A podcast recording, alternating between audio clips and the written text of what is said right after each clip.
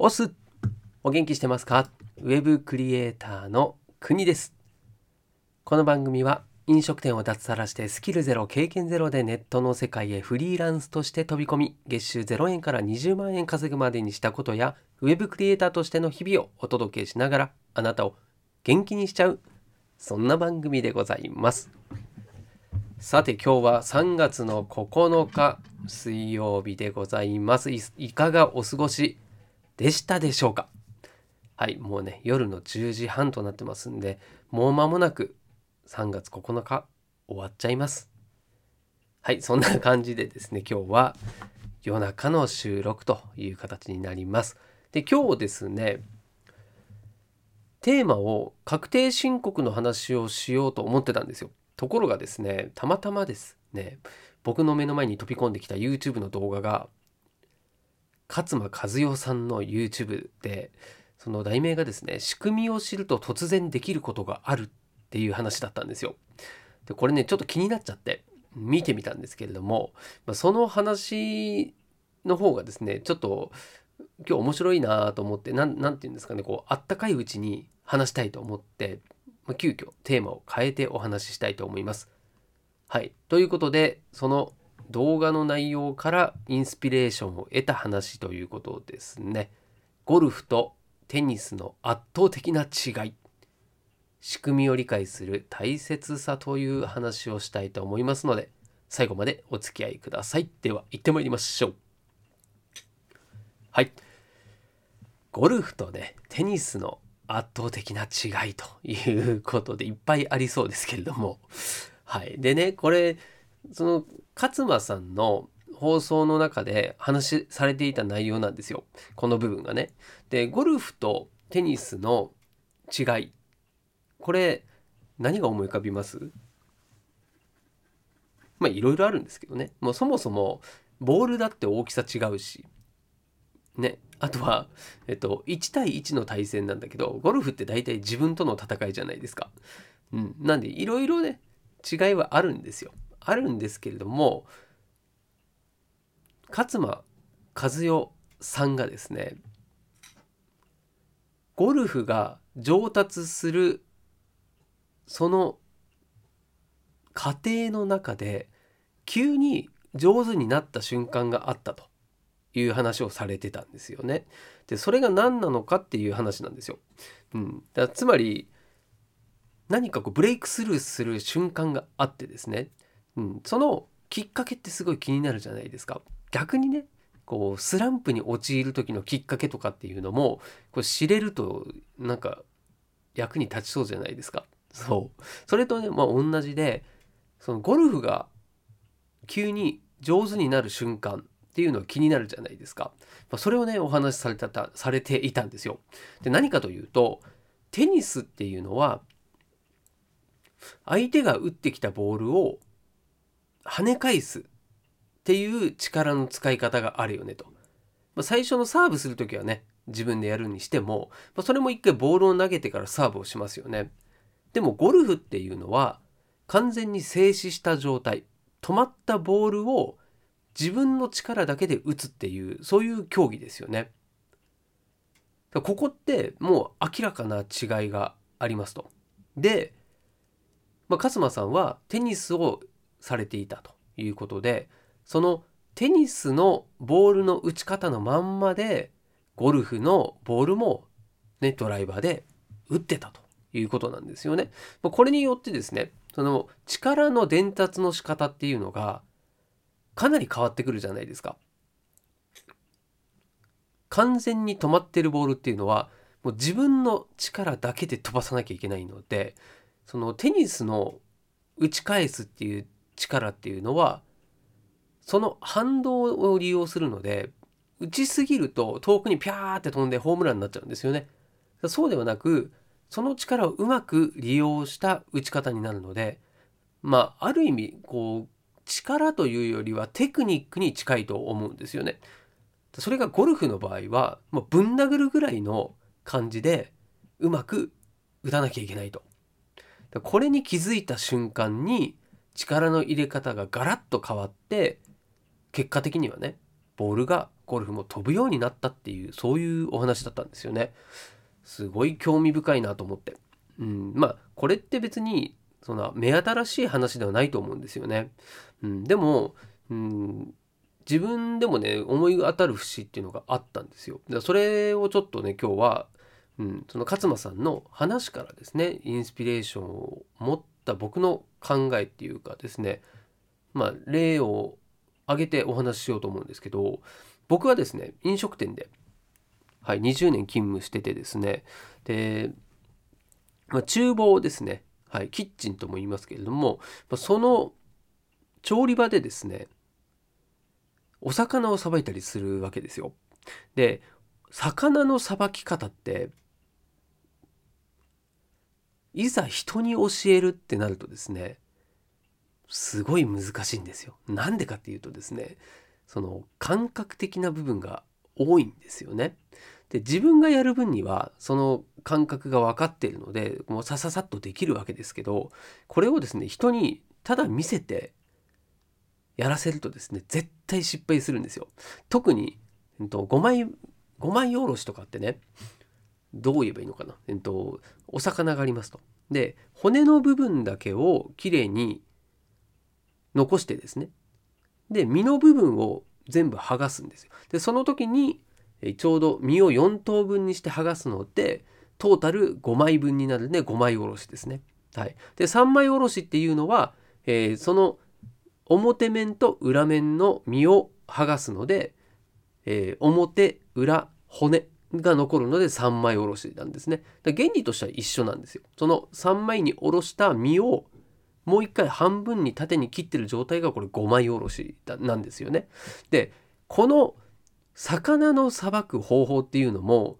僕はねこのゴルフとかテニス、まあ、これのですねいわゆるそのブレイクスルーの部分っていうのがあると思っていてなどういうことっていうつまりですね急に上手になる瞬間があるんですよ。そのまあ、僕もそうだったし実際に、えー、ね、教育教えている場合でもコツをつかんだっていう瞬間あるじゃないですか。なるほどっていう瞬間それがまさにテニスで言うとね打ち返す力これをあ力の入れ方が違ったんだとゴルフはこうなのねっていう風に感じる瞬間と同じだなって思ったんですよね。で何がねこの魚で言うと違うのかっていうとやっぱりね仕組みなんですよ。魚の体の形そして骨の形を理解していないとお魚ってさばけないんですよね。うん、で魚の形ってその人によ人じゃないや 魚は人じゃない。えっとそう魚は魚です。で魚はですね魚ちゃんによって形が結構違うんですよ。でもその魚の作り仕組みを知っていればどんな魚でも対応ができちゃったりするんですよね。つまりこの魚のさばき方はこうとかっていうですねこう表向きのさばき方ではなくて魚ってこういう形をしてるからこいつの場合はこう切ればいいよねとか逆にこの魚って骨の形どうなってるんですかっていうのを聞けるようになるとですね大体すごい綺麗にさばくことができるんですよね。うん、だこれはその例えば内臓の位置とかねその魚のね骨格骨の形とか身のつき方とかそういうですね仕組みを理解していれば何て言うんですかねその魚の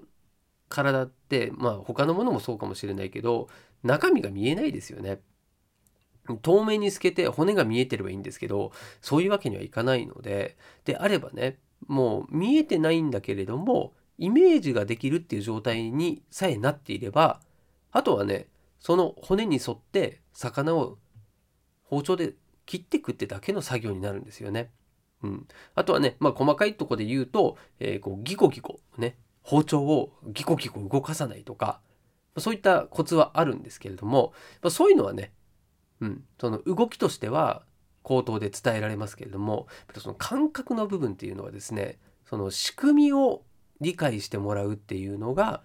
すごい大事だなっていうふうに僕もねその人に教える時はもう思ってました。で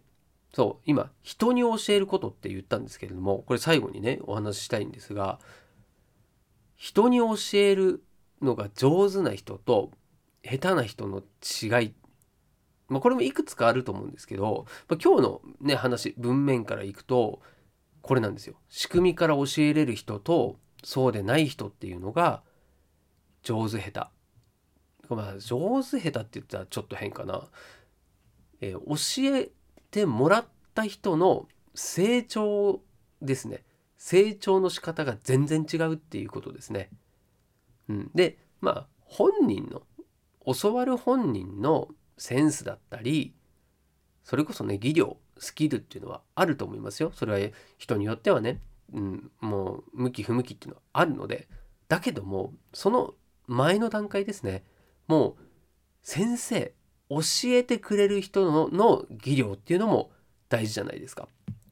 でその教え方っていうのはこれもう本当ね勉強でも同じだしこう技術っていうものでも同じだと思うんですよ。仕組みなんですよね。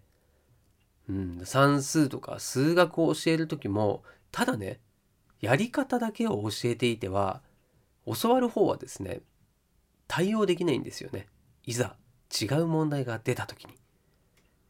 だからね、まあ、僕も、うん、数学得意な方だったのでその自分がですね例えば数学の公式をみんな覚えるっていう発想なんですけれども算数とか数学が好きな人とか得意な人っていうのはですね自分で公式を導き出すことができるんですよ。これが大きな違いでだから別に覚えなくていいんですよ公式。それがですね算数ができる人の頭の中なんですよね。それがもうこう覚えるものっていうふうに考えちゃうと算数はもう辛くて辛くて辛くてもうとんでもないことになります。僕も嫌だと思いますねそれは。うん、覚えたくないんで。うん、じゃなくて 1+1 を知ってれば足し算が分かるようにそれってねもう方程式だろうがね微分積分なのも一緒なんですよ。そうなんですよね。だそれはまあ話はちょっとそれちゃったんですけれども魚をさばく時の教え方。僕はこれ必ずね言ってるのはその骨の仕組みですね。うん、その魚の体はどういうふうになってんのっていうのをまず図に書いたりとか。そうなんです。まずその実技じゃなくてこういうふうになってて。だからこの部分を切るのとここを切るのだと全然出来上がりが違うよとかね。そういうですね。スキル。うんなんていうの技術を教えるというよりは構造とか仕組みを教えるっていう方が正しいと思いますね。うん、だこれはね本当僕も、まあ、たなんかね勝間さんの話を聞いてこう思い出させてもらったというか自分がね逆にこう教わる立場だったり何かをこれからねやると、うん、新しいことにチャレンジするというふうに考えた時にこの話はねなんか思い出して見るのいいなと思いましたね。うん、なんかついついね目の前にあるものことをとりあえずやってみてってなると思うんですけどもやらないよりはいいと思うんですけれどもそれよりもまず構造だったり仕組みを知ろうとする方がよっぽどですね時短にもなるし効率よくできるし後々面倒くさいことにならないと思うんですよね。うん、だからこの仕組みってどうなんだろうとか何でこうなってるんだろうって思うのはまさにこの仕組みを知ろうとしてるってことですよね。そうなんです。だからうんそうだな例えば NFT っていうねそういう言葉を聞いた時になんか聞いたことあるとかあ最近ちょっとニュースとかでも言ってるとかね、うんまあ、そういう単語が出てきた時にその単語の意味を調べようとしたり単語だけでねちょっとおじけづいてしまうのはもったいないんですよね。そうじゃなくて NFT の仕組みってどうなってんのっていうところをさえですねそこを覚えてしまえば、まあ、NFT っていうですね言葉を最悪忘れてもその構造の部分を覚えていればつながるんですよね。うん、でそっちの方が誰か人に教えるとかもしくは自分がねそういう NFT に関わるってなった時に対処しやすいんですよね。うん、しかもなんだろうなこう長長持ちするというか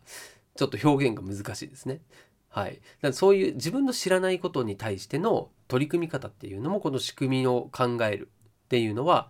とてもいいことだなと思ったので、まあ、今回ですね YouTube を見て急遽はい、こんな話をですね、もうホットな話ですね。今の本当3時間ぐらい前にアップされた動画なんですよね。あ、これリンク貼っときますね。見てみてください。もう7分ぐらいの短い動画なんですけども。しかもね、これもこっからも雑談なんですけど、その勝間さんの動画って、あの僕もね、チャンネル登録してるんですよ。で、なんでかっていうとですね、あの、エッセンスとして、こう、今回みたいにですね、いい気づきをくれる時があるんですよね。で、見てるとね、これほんとね、もう見てもらいたいんですけど、え、ー、と、自分の家なんでしょうね、多分ね。その部屋の一角で、えー、動画をただ撮影しほんとホームビデオみたいな感じでね、撮影してるんですよね。で、そのこうなんかお茶の間感とかっていうんですかね。うん、その、まあ、こんなこと言ったら失礼ですけど、ななんていうのかな、こう、一主婦、おばさん感っていうんですか。まあ、そういう雰囲気のまんまで、だからなん、あの、家でね、ご飯食べ終わった後にこう家族でちょっと雑談するような、まあ、そんな感じで語りかけられてる風なんですよ。僕いつもねあれ見る時にちょっとニヤニヤしちゃうんですよね。うん。なんかちょっとお母さんと会話してるみたいな感じになっちゃってちょっと恥ずかしいみたいなねそうなんだけどね言ってることはねこう切れ味の鋭いことを言ってたりするので、うんまあ、それはね本当聞いてもらいたいなと思います。はい。聞いてもらうというかね、動画なんで見てもらいたいですね。うん。まあ、これ全部が全部ね、うん、そういう話ではないし、あと、短いんですよね、動画一個一個が。うん。その前の動画もね、2分ちょっととかの動画だったんですよね。うん。それも面白かったです。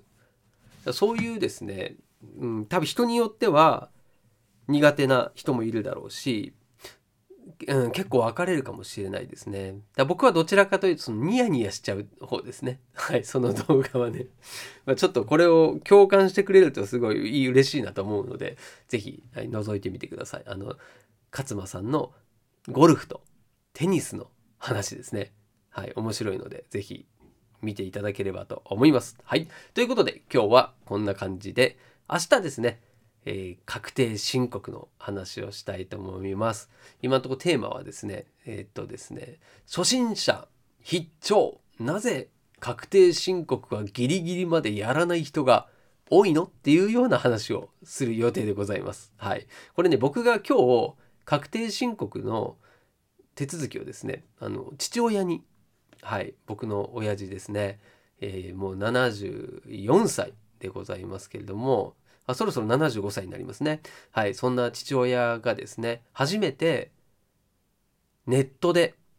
はい、確定申告をしたということで、それのまあね、付き人というか、うん、サポートを今回させていただいて感じたことっていうのをお話ししようと思いますんで、はい、ぜひですね、まだ確定申告やったことないとか、今回初めてまだやるんだけど、その通り、ギリギリまでやれてませんっていう人、うん、これね、締め切り3月の15日になってるんですよね。だから今はまだ、うん、ギリギリ間に合うのかな。はい。なので、ぜひですね、チャレンジしてもらえればと思うので、はい。そういった方の背中を押せる放送にしたいなと思ってますんで、明日もぜひお聴きください。それでは、明日もまたお会いしましょう。お届けは国でした。したっけね